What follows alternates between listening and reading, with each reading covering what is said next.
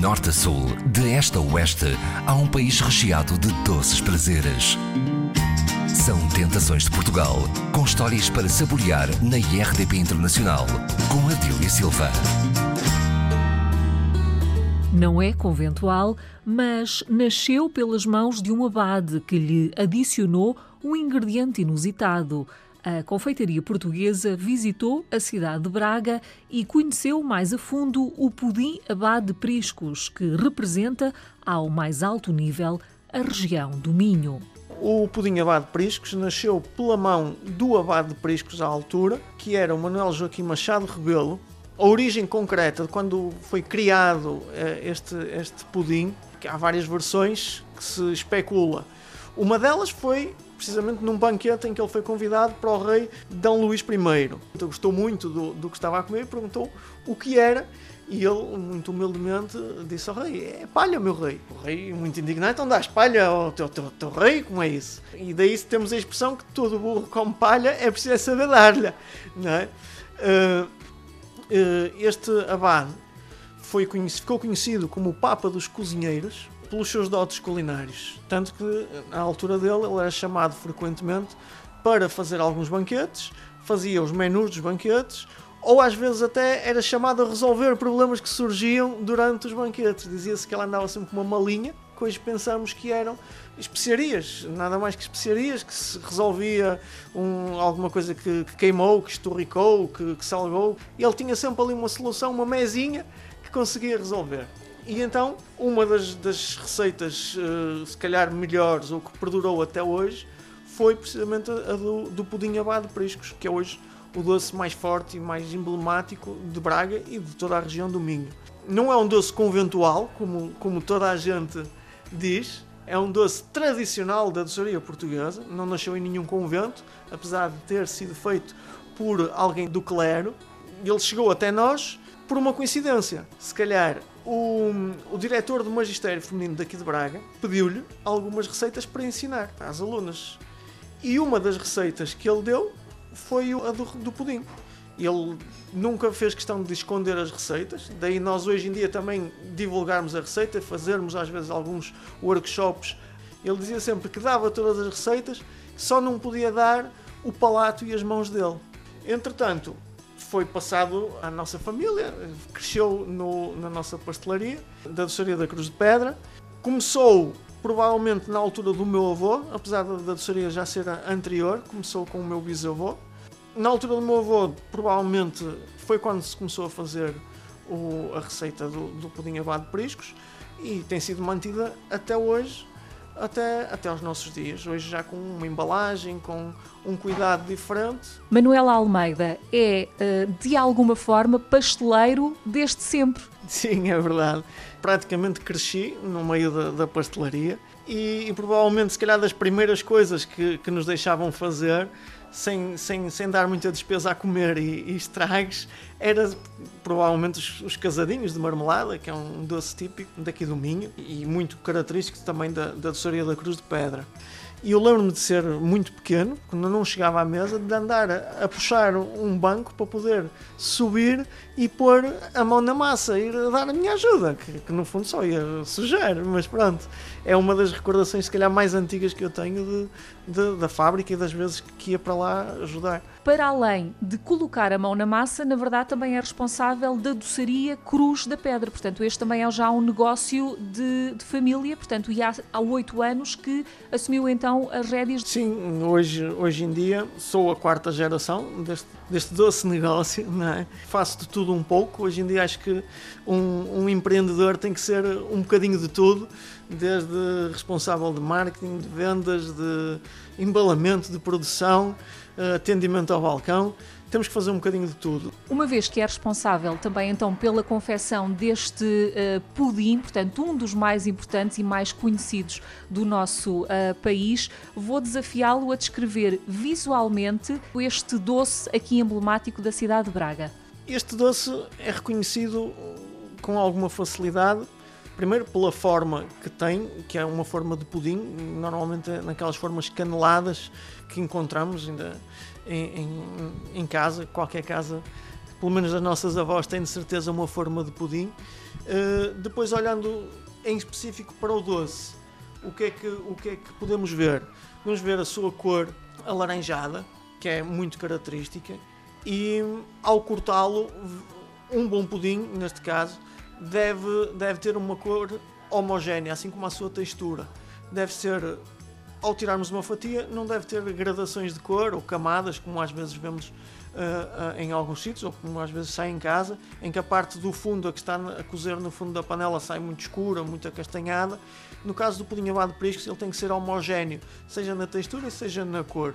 Uh, depois, quando vamos prová-lo ou degustá-lo, ele deve ser muito cremoso. Ele é quase um creme que tem a, a consistência, fica com aquela consistência do pudim. Uh, ele, ao, ao, ao, metermos à boca, ele desfaz-se, derrete-se na boca.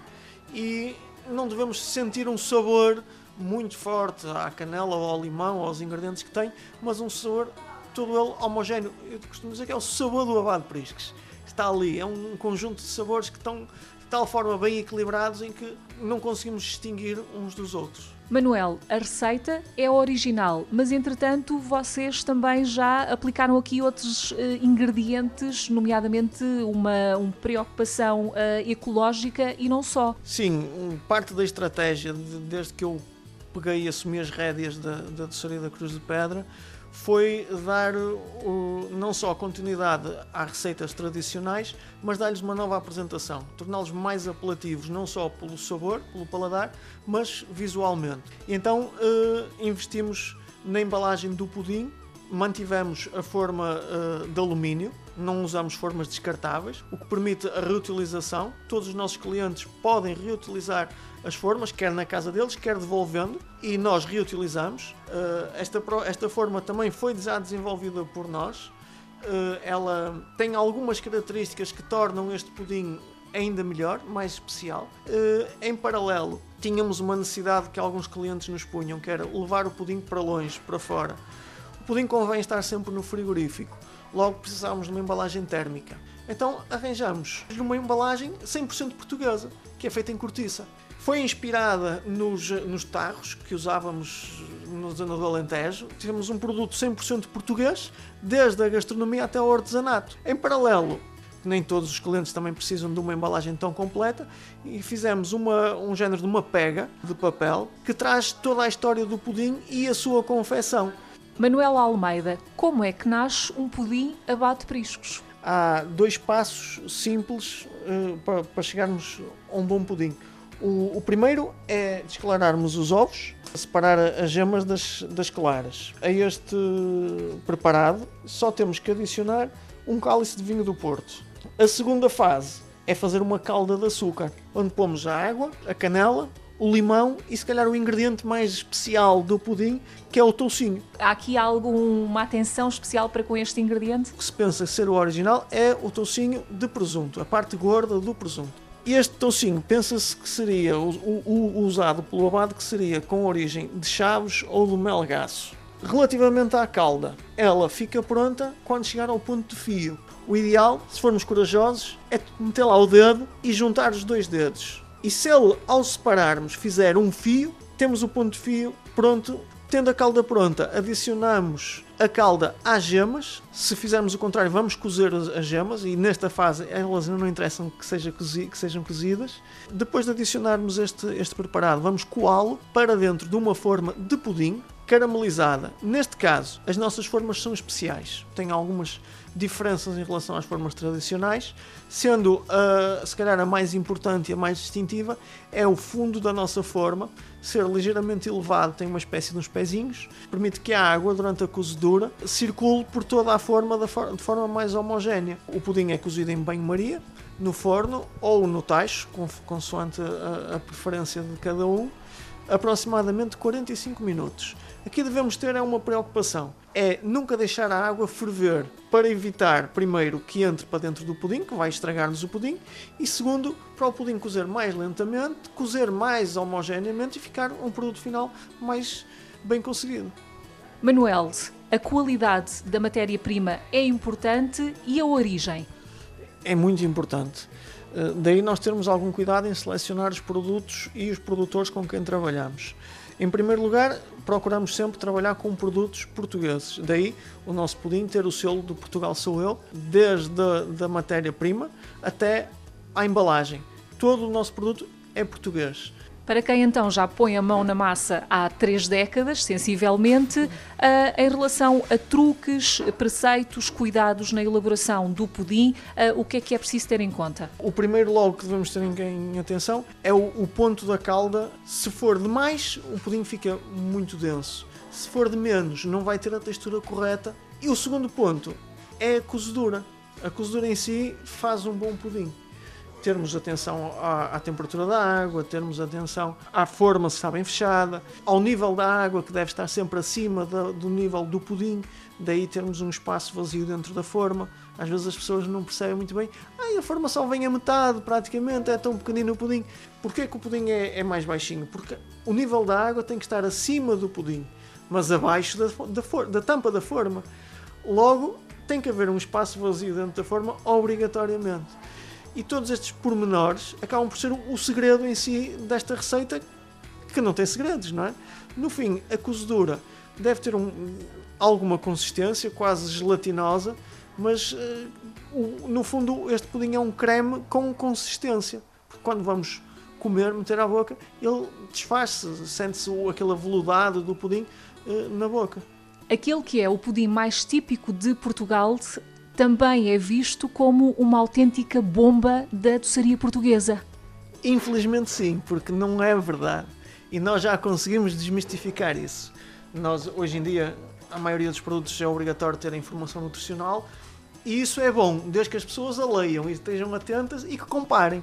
Eu faço esse desafio muitas vezes. Vamos comparar 100 gramas de, de pudim com 100 gramas de, de bolacha Maria. Se calhar as pessoas vão se assustar quando fizerem isso. Então, este pudim, como tem esta má fama de ser uma bomba, de ser um, um atentado às nossas dietas, depois, se calhar, também é mal interpretado e foi uma, uma grande dificuldade que eu tive quando comecei eh, nestes oito anos recentes a, a, trabalhar com mais atenção o, o pudim e a promovê-lo e a ir a feiras por todo o país e até fora do país, em que as pessoas, algumas delas até já tinham ouvido falar do pudim abado de priscos, o que era bom, pensava eu. Afinal, não era. Porque as que ouviam tinham uma má impressão e nem queriam ouvir falar, muito menos provar o pudim. Fugiam. Aconteceu isso literalmente. As pessoas às vezes fugiam do stand quando viam o produto que eu estava a promover. Até que eu conseguia fazê-las provar. E se calhar 98% das vezes as pessoas ficavam completamente admiradas. Diziam, ah, isto, isto é pudim abado de priscos? Mesmo? Mas olha, que já provei e não era assim. Aquilo era muito doce, aquilo era uma bomba, aquilo parecia que estava a comer torrões de açúcar. Eh, e, e demorou até o público em geral reconhecer que realmente este pudim era o pudim original ou feito segundo a receita original. O Manuel Almeida é um autêntico embaixador deste doce bracarense. Onde é que vocês eh, o dão a conhecer? Vamos fazendo alguns eventos, um bocadinho por todo o país também já estivemos fora. No fundo, levamos sempre o, pudim abado de priscos, é, é, sempre o nosso produto bandeira. E com isso acabamos por divulgar também a cidade. Uh, relativamente ao pudim, posso dizer que há meia dúzia de anos atrás não era o doce mais importante ou mais emblemático de, de Braga tem vindo a destacar-se cada vez mais. Fruto desta minha promoção também, e de outras, como é o caso da Confraria Gastronómica do Abade, que também defende o legado do Abade de Priscos, em especial do pudim. Hoje as pessoas já conhecem o pudim, já o provam, já sabem a maioria das vezes dizer quando é bom e quando não é. O pudim hoje em dia da Doçaria da Cruz de Pedra pode ser encontrado um pouco por todo o país, nós temos, fazemos revenda para várias lojas de venda direta ao público, para restaurantes, temos eh, em Lisboa, no Porto, no, em Viseu, temos o país praticamente coberto com, com o pudim. Uh, é uma questão de nos contactarem uh, se às vezes quiserem uh, saber qual é a zona mais próxima onde tem. Quando não tem ninguém, nós enviamos ou, para, diretamente para o cliente, seja dentro ou fora do país, podemos fazer esse envio, já temos feito. Inclusive já mandamos, acho que o ponto mais longe onde chegou um pudim dos nossos foi ao Japão.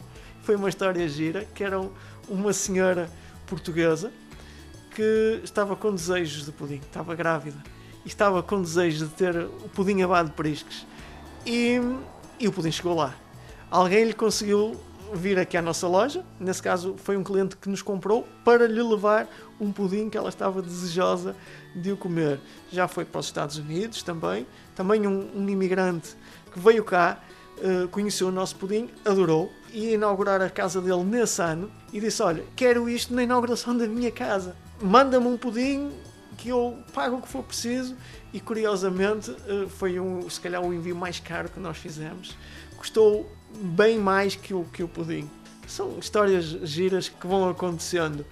Hoje em dia, o pudim, seja pela nossa mão, seja pela mão de outros distribuidores, está um bocadinho por toda a parte e até além fronteiras. Já temos feito feiras, por exemplo, em Bruxelas, já estivemos lá, já levamos para lá o pudim. Há lá lojas que o vendem, por isso, hoje em dia é muito fácil ter acesso ao nosso pudim. Andamos sempre a tentar inovar e a inventar, nunca estamos parados. Então a nova aposta é um, uma carrinha que nós recuperamos, uma Fordson de 1947, com aqueles redondos todos, muito compacta, fiável, se calhar mais fiável que alguns carros hoje em dia. Adaptamos para ser agora o nosso stand e o nosso ponto de venda móvel. Podemos ir a alguns eventos, seja por exemplo casamentos ou batizados, em que estamos, por exemplo, à porta da igreja ou do local do evento. Eh, vai ser o próximo passo, vai ser brincar um bocadinho com, o, com o, um carro antigo este doce que convida a pecar na cidade que é a mais antiga arquidiocese do, do país, uh, qual é o tempo que ele tem de conservação? por incrível que pareça, sem conservantes nem qualquer outro tipo de aditivo, este pudim sai da nossa casa com um mês de validade. À semelhança de outros doces tradicionais e conventuais, ele tem uma quantidade muito grande de açúcar. O açúcar por si, à semelhança do sal, são conservantes naturais. Logo, permite que ele tenha esta validade bastante alargada e cómoda para podermos enviar daqui para dar uma volta ao mundo praticamente e ele está em boas condições. E relativamente aos tamanhos do pudim, temos três tamanhos, começando pelo maior que é o de quilo, depois temos 650 gramas, que é o, o, pudim mais vendido. Depois temos uma unidose que criamos, que é um mini pudim de 80 gramas, aproximadamente o tamanho de um pastel de nata, que servimos aqui na nossa loja de uma forma também um bocadinho original. Criamos um pratinho na louça típica do Minho, de barro, a acompanhar com um copo pequenino que é o acompanhamento que nós sugerimos para o pudim. Aguardente velha, fria, gelada, bem gelada. Apesar de haver outras, seja com vinhos do Porto, com uh, vinhos da Madeira, colheitas tardias, N combinações. Manuel Almeida, a doçaria Cruz uh, de Pedra, que é uma herança de, de família, está quase a celebrar 100 anos. É verdade, estamos a 4 anos do, do nosso centenário Uh, e, e, vamos com certeza preparar aqui surpresas que, que, já desde já vos desafio a todos a, a, andarem atentos e a esperar por elas porque vão, vão, ser, vão ser muitas e boas. Uh, entretanto, o, os outros doces que temos para além do pudim abado de priscos também vão levar algumas alterações em nível de embalagem essencialmente, porque as receitas nós mantemos as originais. Vamos ter uma grande surpresa para o, pastel, para o pastéis dos remédios. Vão ter uma embalagem diferente, vão ter uh, lá uma história para conhecer também a origem deles. Uh, os pastéis dos remédios é um doce, provavelmente o primeiro doce conventual da cidade de Braga. É um doce envolto em massa filo, mais ou menos do, do, do tamanho de um pastel normal, de um pastel de coco ou de feijão Uh, o interior é uma massa de ovo, açúcar e noz. Essencialmente, estes são os ingredientes, mas o sabor que mais sobressai é o sabor a noz. Entretanto, os outros doces que, que, temos, que também são típicos daqui de Braga, como o caso dos fidalguinhos, também eles conventuais, é um, um biscoito seco, fininho, tem a, a, particularidade de se chamar fidalguinho, é uma sátira aos fidalgos da altura e cruzavam a perna logo este doce é um, um género de um palitinho cruzado, daí chamar-se fidalguinho, sempre muito fino, quanto mais fino e estaladiço for, melhor. Temos também os, os sameirinhos, ou pastel de feijão, nós aqui chamamos de pastel de feijão. O salmeirinho é mais comprido, em género de um retângulo. É um doce de, com massa folhada por, por fora e o interior um, uma massa de, de ovo e coco. O muito típico também daqui de Braga são os moletinhos, apesar de haverem só duas vezes por ano, que é no dia de São Vicente, dia 22 de janeiro, e no dia do Pai, o dia de São José. Uh, é um género de um, de um bolo feito em tabuleiro. É mesmo um molete. É muito bom, muito saboroso. Manuel, já estamos com a nossa gula mais do que satisfeita, mas quem vier a Braga, além de, de pecar, também tem locais obrigatórios, portanto, para apreciar o melhor de Braga. Em Braga há alguns monumentos que não podem ser perdidos de qualquer forma, seja, por exemplo, a Igreja de Santa Cruz, que é um ícone do, do Barroco, com o seu, o seu altar todo em talha dourada, quer seja o Bom Jesus, a Igreja do Sameiro, pela vista que tem e pela própria arquitetura. No centro da cidade temos o Jardim de Santa Bárbara. Aqui ao longo do ano temos uh, visita obrigatória as solenidades da Semana Santa, que têm as características procissões daqui de, de Braga, que atraem visitantes de todo o lado. Temos a, a, maior festa popular do, do Minho, que é o São João, é a festa característica de Braga. Depois, na altura do Natal, temos também um, a paragem obrigatória no Bananeiro, na noite de Natal, que é um momento de reencontro com amigos que às vezes vemos de ano a ano lá, naquele dia. O, o Bananeiro nasceu de um, de um grupo de amigos que se juntava numa casa na Rua de Souto, que, é, que se chama mesmo o Bananeiro, eh, começaram-se a juntar lá no dia 24, antes da ceia, para beber um moscatel e comer uma banana. Hoje em dia juntam-se lá milhares de pessoas e então antes da ceia de Natal posso dizer que praticamente a cidade toda se junta para confraternizar, beber o seu moscatel, comer a sua banana. Agora já não à porta do bananeiro, mas em praticamente todo o centro histórico de, da cidade. O, o, o, Bananeiro é uma loja, um, um cafezinho, que deve ter perto de 50 anos, 40 anos, onde se começaram a vender bananas em Braga e daí ficou o nome de Bananeiro. E esta tradição de, de, se juntarem os amigos deve ter 30, 40 anos, provavelmente à volta disso, que tem evoluído e cada vez mais e é, é, é o local de, de cumprimentar, pelo menos anualmente, aqueles amigos que não vemos todos os dias. Portanto, um ritual pré-natal precisamente um ritual pré-natal.